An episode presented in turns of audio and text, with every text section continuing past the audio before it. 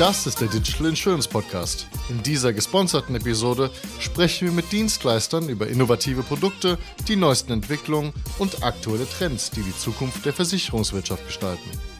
Moin Alex, ihr wart letzte Woche Ende Mai auf der SV-Konferenz in München? Richtig. Hi Jonas übrigens. Freut mich. Was ging ab da? Du, die Veranstaltung an sich war, war super spannend. Also kann ich echt allen nur empfehlen. Es ging hauptsächlich natürlich um das Thema AI, aber auch um ChatGPT, um die, die Regulatorik an sich ja. seitens der BaFin, aber auch Daten und Parametrics und den Fachkräftemangel. Wobei Daten und Parametrics ja klar ist, weil Daten bieten ja die Basis von AI. Habe ich auch schon mal gehört. Das war eine Veranstaltung von Süddeutsche Veranstaltungen, richtig? Wer hat die Veranstaltung organisiert? Richtig, richtig. Herbert Frommer war Moderator wahrscheinlich? Du, Herbert Frommer hat einen hervorragenden Job gemacht. Also ich fand die Moderation hatte was, hatte was super gelassenes. Okay. Aber hatte auch, es war so ein bisschen frech an manchen Stellen. Also er ist schon, schon so ein bisschen, hat die Leute, äh, ja, getriezt, sag ich mal.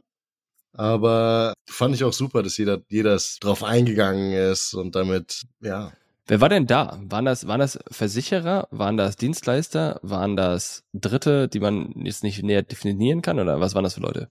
Sowohl als auch, um ehrlich zu sein. Also sowohl Dienstleister als auch Versicherer. Ein äh, Beispiel dafür war Allianz. Die waren okay. zum Beispiel einer der ersten, die am ersten Tag gesprochen hatten.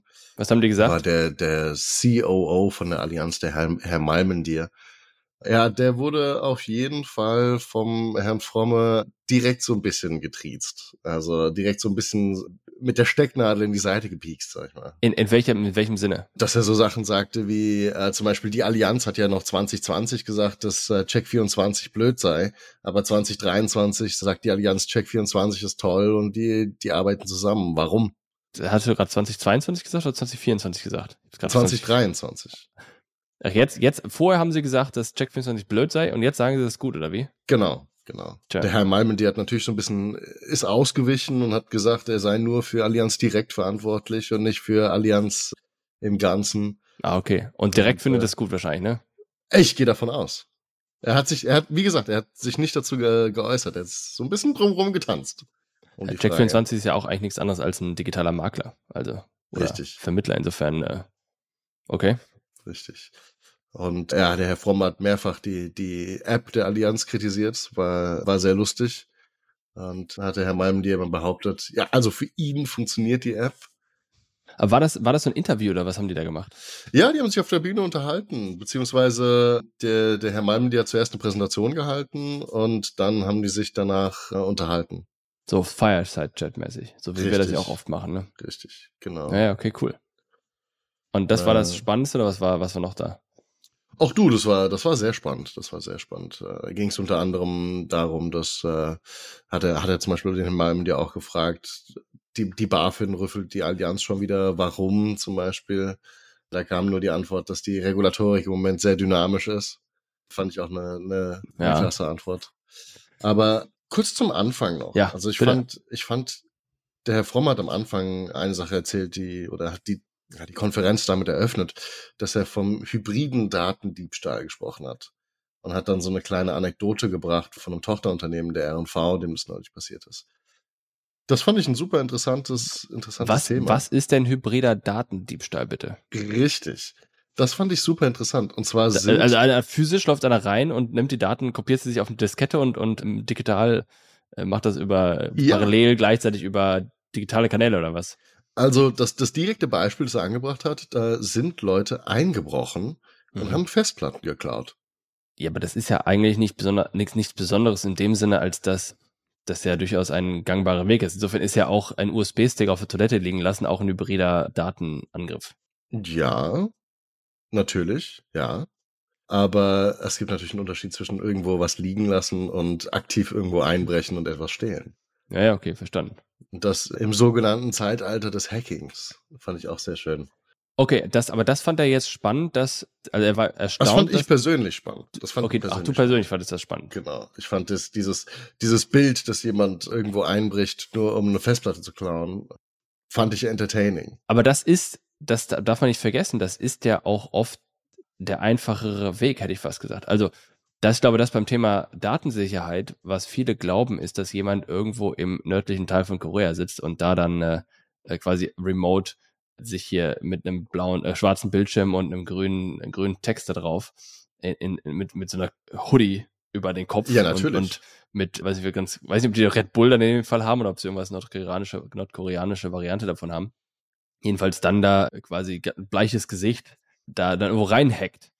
Aber in der Realität, in meinen Erfahrungen, ist es so, dass, dass du halt diese USB-Sticks irgendwo liegen lässt, dass du irgendwo anrufst und sagst, ah, hier, ich habe ein Support-Problem, könnt ihr mir mal helfen? Oder andersherum zu sagen, sie hatten doch letztes Mal ein Support-Problem, können sie mir ihr Passwort sagen und all diese Geschichten. Oder eben du brichst, brichst halt einfach ein und, und klaust irgendwas oder klaust einen Laptop oder klaust ein Handy oder sowas. Und ich glaube, dass das in vielen Fällen einfach der fast gangbarere Weg ist, weil man den auch so gar nicht erwartet. Ja, oder du fragst halt nach irgendwelchen, stellst irgendwelche Fragen, wo die Personen darauf antworten mit ihren Security Questions. Genau, das Social Engineering ist ja eigentlich das Stichwort dahinter. Richtig. Und das unterschätzen viele. Diese, denke ich mal, gibt es diese Red Team Angriffe, wo du tust, als ob du jetzt ein, ein Angreifer wärst und dann äh, versuchst du da den Telefonsupport auszunutzen. Ja. Finde ich persönlich extrem spannend, ehrlicherweise. Also, so als Freizeitgag könnte ich mir das mal vorstellen, aber. Teilzeithacker. Es ist, ja, du musst ja, du arbeitest ja wahrscheinlich eh nur abends dann. Obwohl, ja, Quatsch, dann sind ja die Telefonsupport-Hotlines nicht. Du musst eigentlich, okay, wir kommen ja gerade vom Hölzchen auf Stöckchen, aber eigentlich musst du ja ein total sozial kompetenter Mensch sein, wenn du das machen willst. Du musst ja sozusagen diese, diese Schwachstellen der, der Menschen ausnutzen, deren Bedürfnisse nach Akzeptanz und, und Wertschätzung und all sowas. Die, teilweise die Unsicherheit, die viele haben, die musst du ausnutzen in deinem Sinne. Das ist ja gleich dann so ein Trickbetrüger. So mhm. Hütchenspieler. Hütchenspieler könnten auch coole Hacker sein. Ja, weiß ich nicht. du, bestimmt. Bestimmt. Ja, um wieder zurück zum Thema. Ja, ja, mach mal, bitte. Eine andere Sache, die, die angesprochen wurde, war zum Beispiel der, der Hype um AI und wie der derzeit angetrieben wird vom, wie der Herr Fromme es nannte, der Suchmaschinenkrieg. Also Google versus Bing ja. zum Beispiel. Wobei ich persönlich finde nicht, dass es ein Suchmaschinenkrieg ist. Ja, Weil, genau, das hätte ich dir auch gefragt. Das klingt also, das klingt wieder so theatralisch. Ja, ne? Was denkst du dazu? Also, klar, Google hat bei Suchmaschinen einen Marktanteil von, was war es, über 92 Prozent. Insofern, aber, wo willst du da vom Krieg reden, ne? Also zumindest in äh, Europa haben sie, glaube ich, so einen hohen Anteil, ne? Also erstens das. das. Ist so, Google denkt sich so, ja, lass die mal spielen, die anderen. Ja, gut, die, die Sache ist natürlich auch, äh, gut, Bing hat jetzt eine Integration von, von ChatGPT und demnächst kommt da GPT-4. Ja. Okay, ja, was AI angeht. Aber es ist halt viel mehr, meiner Meinung nach, viel mehr ein Browserkrieg und kein Suchmaschinenkrieg. Weil ich meine, wer wer lädt sich Chrome runter und gibt dann oben in die, in die Taskleiste irgendwie, sucht nach Bing oder sowas. Ja. Das macht kein Mensch. Und wer generell, wer benutzt Edge, aber Ja, aber ich glaube, das ist, früher war Internet Explorer der Browser, um den Chrome runterzuladen. Richtig, genau. Die Frage, jetzt, jetzt muss ich leider sagen, dass Edge ja von der Rendering Engine und alles natürlich auf derselben Basis basiert wie, wie, wie Chrome. Insofern können die da, kann, kann Edge sehr gut mithalten. Aber jetzt kommt da wieder Microsoft und knallt da alle möglichen Tools da rein. Also dieses Microsoft hat halt immer diese, diese Tendenz, all ihre Werkzeuge mit irgendeinem Gedöns zu überladen. Da hast mm. du mhm. dann, ich weiß nicht, was, was ich weiß nicht, was sie jetzt letzte Zeit eine Sidebar reinmachen und da hast du da wieder ChatGPT drin und da musst du, wenn du ChatGPT ausprobieren willst, musst du wieder den ganzen Kram runterladen und boah, ich kann das nicht mehr sehen. Ja, ja, ja. Nee, ich bin da auch, also ich verstehe nicht warum, aber Was verstehst du nicht warum? Das, warum die Edge nicht auf die Reihe kriegen. Also es kann ja echt nicht so schwierig sein. Aber es nutzen doch, aber ehrlicherweise nutzen das doch alle in, in Unternehmen, die auch Windows und Microsoft und all das benutzen. Meiner Erfahrung nach. Aber tun sie das? Tun sie das wirklich? Ich glaube schon, dass das viele benutzen, weil das einfach bei denen standardmäßig installiert ist. Ich glaube, die Story, ich glaube, die Story war folgendermaßen. Ursprünglich gab es ja Netscape, Mhm. Dann kam Microsoft, hat den Internet Explorer bei sich integriert und dann hat Google kalte Füße gekriegt, weil die gemerkt haben, ups, da ist jetzt jemand, der durch den Browser uns den Weg zu unserer Suchmaschine abschneiden könnte. Wenn nämlich jetzt der Internet Explorer der größte Browser unter der Sonne wäre, dann Mhm. hätten die da Bing drin. Und dann und hätte Google seinen, seinen großen Zugang zum Markt verloren. Warum? Weil Google natürlich über, über die Integration in Browser irrsinnig viel Traffic bekommt. Also die zahlen ja Apple, ich weiß nicht wie viel, eine Milliarde oder sowas pro Jahr, damit sie in die ganzen Browser integriert sind als Standardsuchmaschine. Und meines Wissens nach haben sie damals Chrome gestartet, um eben Microsoft zu, zu hindern, das zu machen. Mhm. Und jetzt weiß ich nicht, ob es jetzt anders, ob es jetzt anders passiert, dass, dass Microsoft hingeht und jetzt mit dem, mit dem Edge eine riesen Dominanz aufbaut, keine Ahnung, sehe ich nicht, aber das ist, das ist mein Verständnis. Und jetzt aber AI in diesen ganzen Browser-Kram, I don't, I, I don't know. Wird man sehen. Wird man sehen. Im Moment, wenn Google 92% Marktanteil hat, es gibt ja noch, es gibt ja noch was, Opera. Stimmt, das habe ich früher auch mal natürlich. benutzt. Firefox habe ich auch mal benutzt, eine Zeit lang. Ich erinnere mich. Da war was so als zu Xing, Xing und StudiVZ-Zeiten. Ja.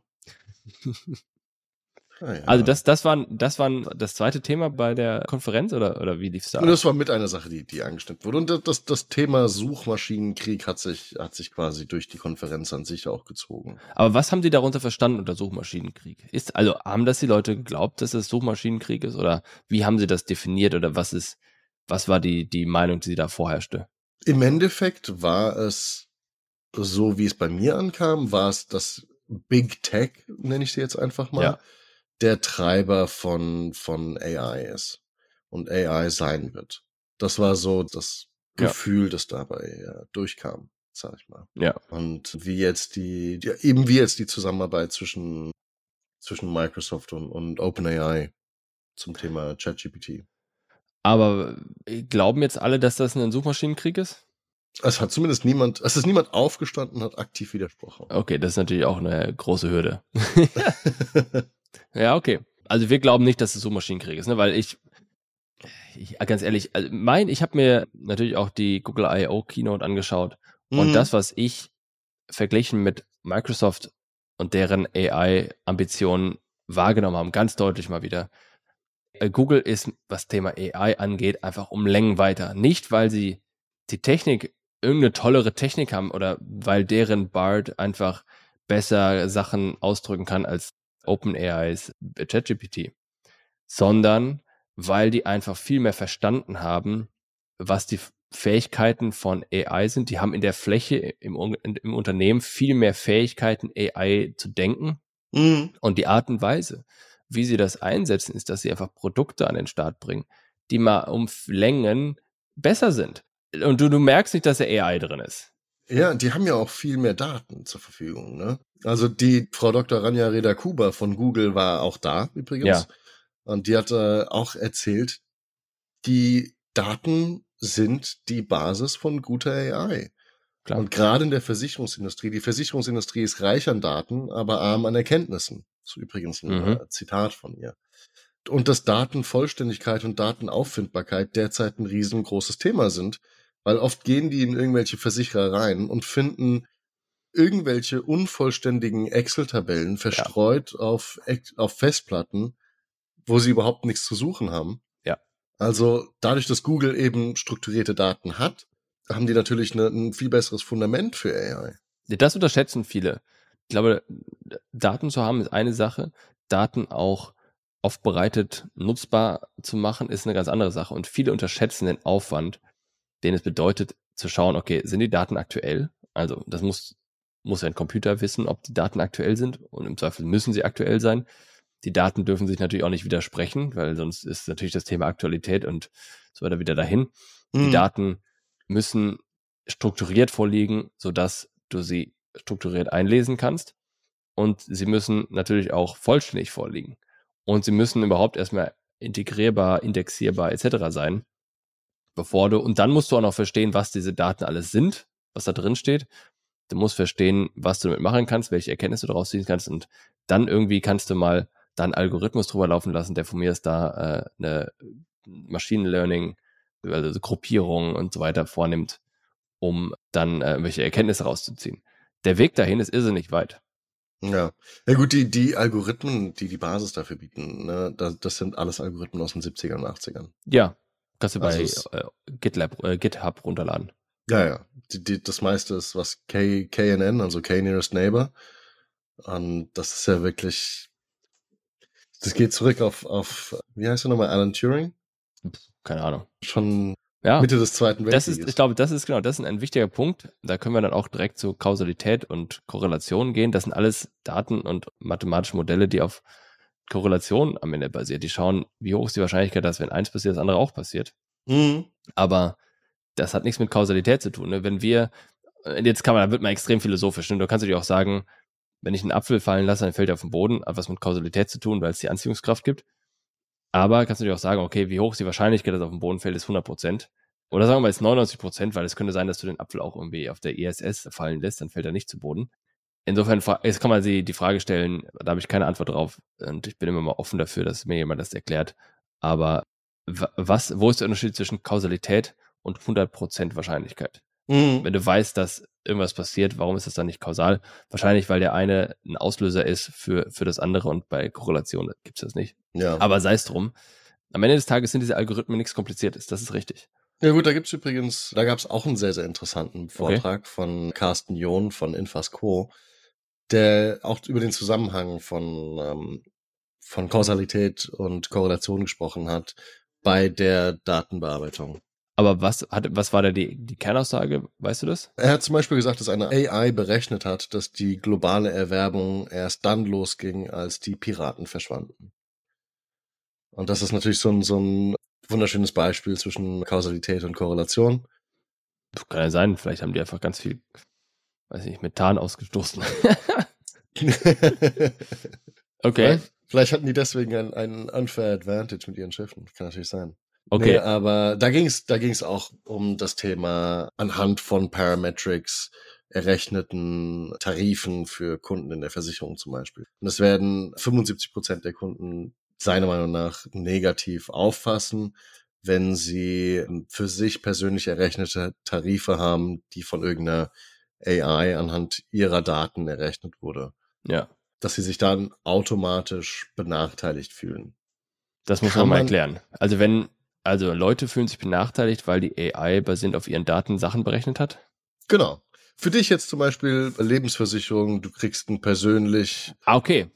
verrechneten Tarif nur für dich anhand der Daten, dass du sehr gerne rotes Fleisch isst oder Raucher bist oder du fährst gern schnelle Autos. Richtig. Immer wieder ein Problem bei mir. Aber jetzt verstehe ich, was du meinst. Was, was da drin steckt, ist im, im Grunde, wie groß schneidet man die, das Kollektiv? Das Thema Versicherer ist ja immer Kollektiv. Das Kollektiv übernimmt die, das Risiko für den Einzelnen. Mhm. und oder teilt es vielmehr. Wenn du ein irrsinnig großes Kollektiv hast, dann sind die Produkte weniger attraktiv, weil du im Zweifel zu viel zahlst oder die falschen Sachen bezahlst und so weiter und so fort. Oder wenn du einfach die, die, da deckst du Schäden ab, die für den Einzelnen gar nicht relevant sind. Also schneidest du das Kollektiv kleiner, indem du schon mal das, du könntest ja, du könntest es ja aufsplitten, du packst ja alle Probleme in einen Topf, Kranken, Leben, Sache in einen Topf. Und dann Mhm. fühlt sich der, der kein Auto hat, schon mal benachteiligt, weil er kein Auto hat. So. Mhm. Das heißt, insofern schneidest du es ja schon mal kleiner auf Leute, die Auto Mhm. fahren und dann schneidest du es ja noch kleiner auf die, die den Golf fahren, äh, mit irgendwie 1, ich weiß gar nicht, wie es heutzutage ist. Früher war es eher so 1,6 Liter, 1,6 Liter Hubraum und dann nimmst du den, den Mhm. VR6 mit, äh, ich weiß nicht was, 2, irgendwas Liter Hubraum und 180 PS. Mein Polo Und- hatte früher 1,6, als ich noch ein, Ja. das war mein erstes Auto. Ja, war das so ein 100 PS Ding oder wie viel hat der? Nee, der hatte 75, glaube ich, oder 74. Ja, Irgendwie okay. sowas. Ich hatte, ich hatte einen Golf 3 mit 1,6 Liter, ich glaube AKS war die Motornummer und der hatte 101 PS. Ziemlich cooles Teil. War, es gibt nur, gibt nur 1000 Stück davon. Das war die Nummer 237, Ottmar Alt Mhm. Edition. Habe ich irgendwann mal zufällig, nachdem ich verkauft habe, in Wolfsburg wieder gesehen, als ich da mal äh, geschäftlich unterwegs war. Dann stand der plötzlich in der Straße. Das war mein Auto, weil ich da ein, ein Autogramm von Ottmar Alt drauf hatte. Das Stark. war aber nur eine Anekdote. So, aber damals hattest du ja, äh, und da hast du ja bei den Kfz-Versicherungen hast du ja einfach auch die Klassifizierung nach Auto und so weiter und so fort, weil Leute, die halt ein M3 fahren, irgendwie aggressiver fahren, so meint man zumindest als, als der Polo-Fahrer. Weiß man nicht, ob das wirklich so ist, aber könnte man meinen. So, und dementsprechend bist du ja da schon klassifiziert. Das könntest du ja auch schon unfair beziehen, weil es kann auch sein, dass du mit dem M3 kannst ja auch langsam fahren, ne? Vielleicht ballert der halt mit dem Polo irgendwie die, weiß nicht was, gibt da Vollgas, äh, Metal to the Pedal, äh, nee, Pedal Mhm. to the Metal oder was, ne? Und, und ballert dann ähm, mit 160 Nischen auf der mittleren Spur. Ich habe Und der- tatsächlich in dem Polo mal über 190 geschafft. Ja, siehst du, aber wahrscheinlich bergunter mit Rückenwind. Ja, da, Und auf der A3 diese schöne äh, bei bei Montabaur, wo jetzt Ja. glaube ich jetzt ist da 100 oder 120 oder Ja, sowas. wegen das war dir. früher noch nicht. das kann sein. nee, aber da, da geht's ja da geht's ja richtig richtig weit runter zuerst und dann hoch. Ah, Das war schön. Das war sehr schön. schneller, schneller. Ja, der? Unterboden hat angefangen zu wackeln. Das, das war glaube ich dir, das glaube ich dir. So, aber das heißt, da hast du ja auch schon diese vermeintlich unfaire Klassifizierung. Und wenn du das jetzt noch runterdrehst auf dieses Segment von einer Person oder die, diese, das Kollektiv von einem, Hm. dann äh, kannst du natürlich sagen, klar, der, der jetzt diesen M3 fährt und einfach garantiert nächste Woche einen Unfall baut, der würde natürlich Unsummen an Versicherungen bezahlen und der hätte keinen Bock, die zu bezahlen. Genauso der, der schon weiß, dass er irgendwie äh, Bungee-Jumping geht jede Woche und einfach sein, seine Lebensversicherung äh, äh, da strapaziert.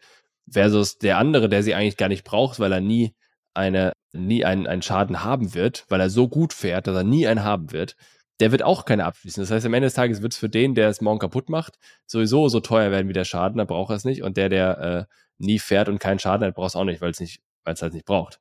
Hm. Und das ist sozusagen ins Extreme der Widerspruch in, in diesem Kollektiv von einem. Das Ja, ist ja gut. wahrscheinlich, was der da gemeint hat, ne? Ich gehe davon, also ich gehe davon aus. Aber äh, gerade zum Thema Kfz gab es auch einen anderen Vortrag von, von der Hook zum Beispiel. Klar, die, von wem sonst. Ja, natürlich. Die haben so ein kleines Gadget entwickelt, dass man sich ins Auto hängen kann, das dann die, die Telematikdaten sammelt. Ich wollte gerade sagen, dass Telematik jetzt kommt. Irgendwann muss ja mal wieder Telematik kommen. Natürlich, natürlich. Äh, sammelt die Telematikdaten und, und erstellt dann so eine Art Fahrerscore von, Ja, ja, von weiß. 0 bis 100. Je schlechter der Score, desto wahrscheinlicher die, die Häufigkeit von, von irgendwelchen Schäden. Ja. Da haben sie auch gesagt, dass die, dass sie erkennen können, wenn es zum Beispiel einfach ins, ins Handschuh, Handschuhfach geschmissen wird. Fand ich auch sehr lustig.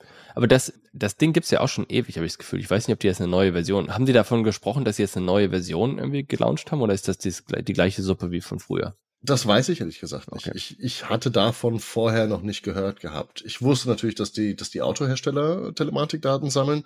Ich dachte dann einfach, dass die Autohersteller die an die Versicherer verkaufen. Ja. Aber würdest du das machen? Würdest du jetzt bei dir ins Handschuhfach oder sonst wo so ein Telematik-Ding einbauen, was im Grunde G-Kräfte und Beschleunigung und all sowas prüft und, und dich anmeckert, wenn du mal irgendwie zu hart von der roten Ampel bremst? Würdest du es machen als Autofahrer? Das ist natürlich eine, das ist eine sehr gute Frage. Wenn es mich persönlich anmeckert, dann eher nicht. Mhm. Wenn ich auf meinem Smartphone so eine richtig schöne Zusammenfassung meiner Fahrten bekomme und dann gesagt bekomme, zum Beispiel, ich habe die Strecke Frankfurt-Köln jetzt zehn Minuten schneller Schnell. geschafft. ja, siehst du? Natürlich im Rahmen der, der, der Geschwindigkeitsbegrenzung, natürlich, klar.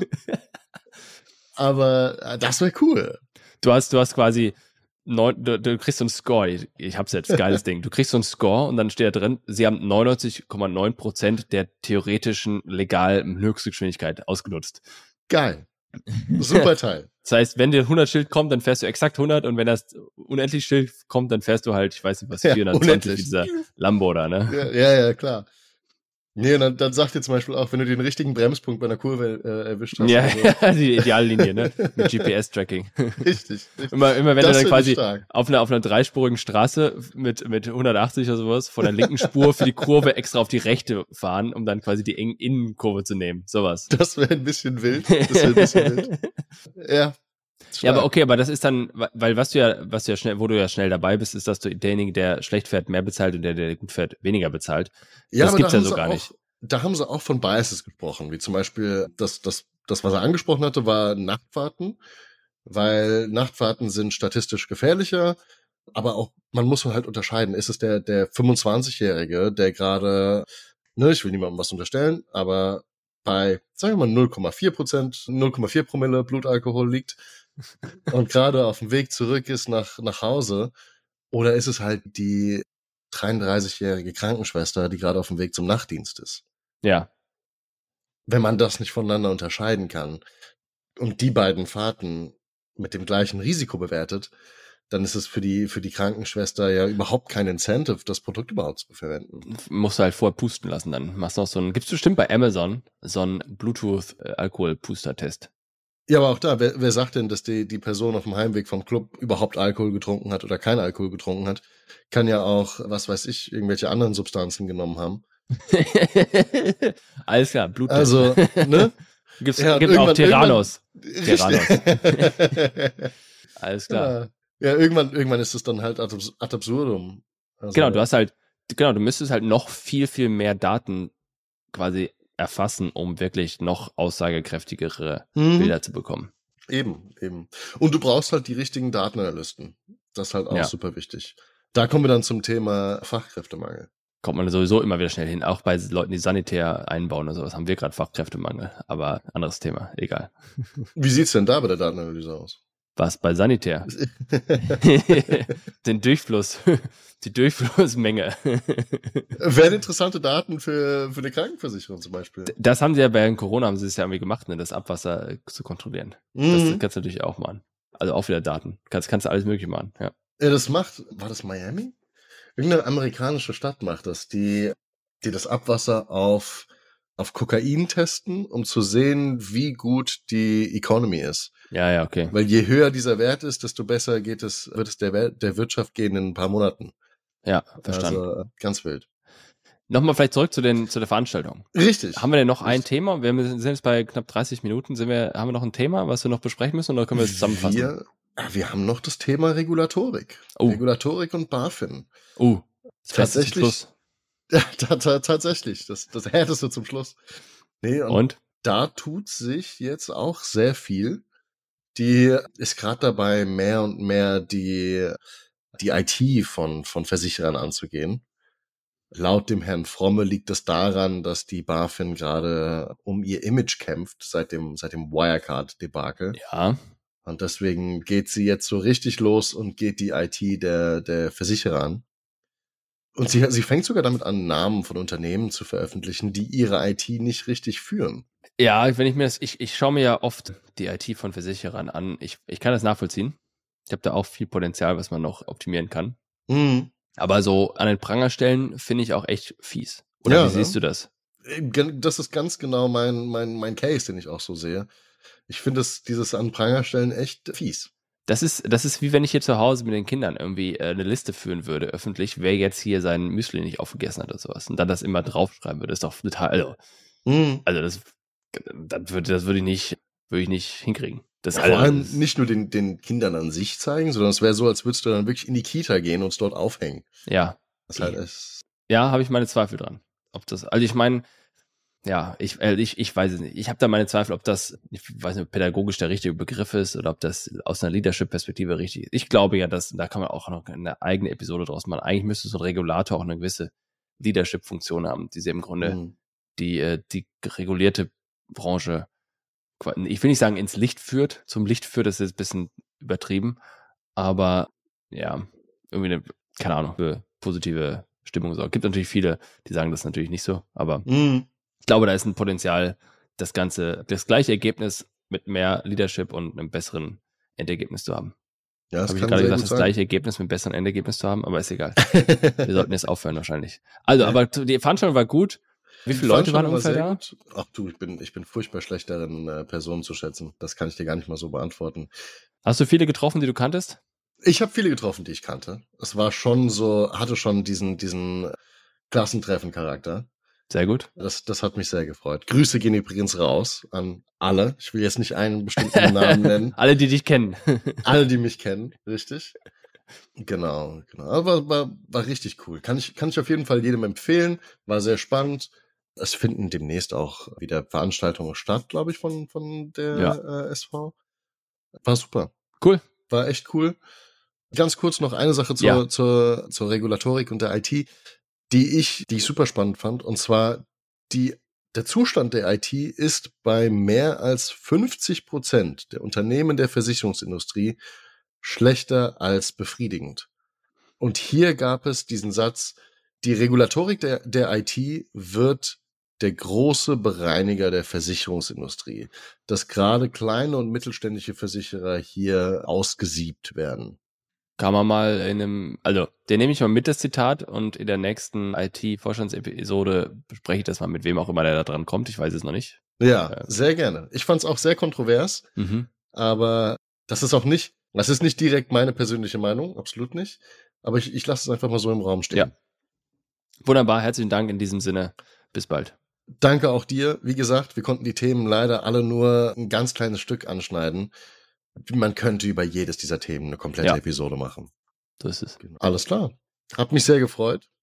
Und wir sollten häufiger solche Episoden das, machen. Das sollten wir vielleicht echt machen.